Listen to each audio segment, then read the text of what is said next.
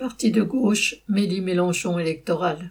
Les partis de gauche, regroupés dans la NUPES depuis les élections législatives du mois de juin, n'auront pas connu de trêve des confiseurs. Loin de se rassembler autour de la venue du sauveur de Bethléem, ils se divisent à propos du sauveur de leur poste de député, ou prétendu tel, Jean-Luc Mélenchon. Cela commence dans son propre parti filles, où la querelle à propos de la démission éventuelle d'Adrien Quatennens, député condamné pour avoir giflé son épouse, masque en fait la guerre pour la succession ou le maintien de Mélenchon. Au-delà, la course à la candidature filles pour la présidentielle de 2027 a commencé.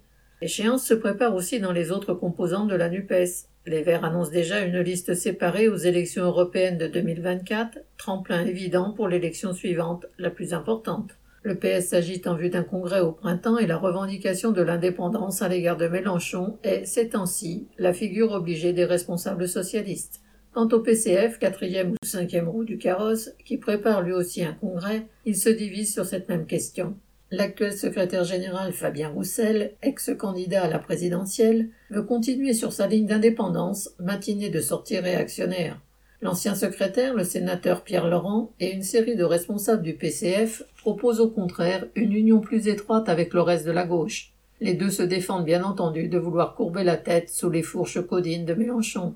Tous pourtant, dans leur perspective électorale stricte, finiront par se rallier à un seul, ne serait-ce qu'au deuxième tour de l'élection présidentielle. Les institutions de la Ve République le commandent. Mélenchon ne fait que se fondre dans le moule, comme il le rappelle souvent, Mitterrand avant lui. Ce dernier avait bien commencé par s'imposer dans son parti, et par quel coup tordu, avant de s'imposer à la gauche, puis de remporter l'élection. Mélenchon s'efforce donc de suivre l'exemple afin de devenir le candidat unique obligé de la gauche. Il reste aux autres à tenter de défendre leur petit arpent à son ombre, qu'ils viennent de l'écologie, des vieilles cabanes du PCF ou du PS, ou de la décomposition de groupes d'extrême gauche. Sur ce terreau peu engageant, ne peuvent pousser que de nouvelles illusions électorales. Paul Gallois.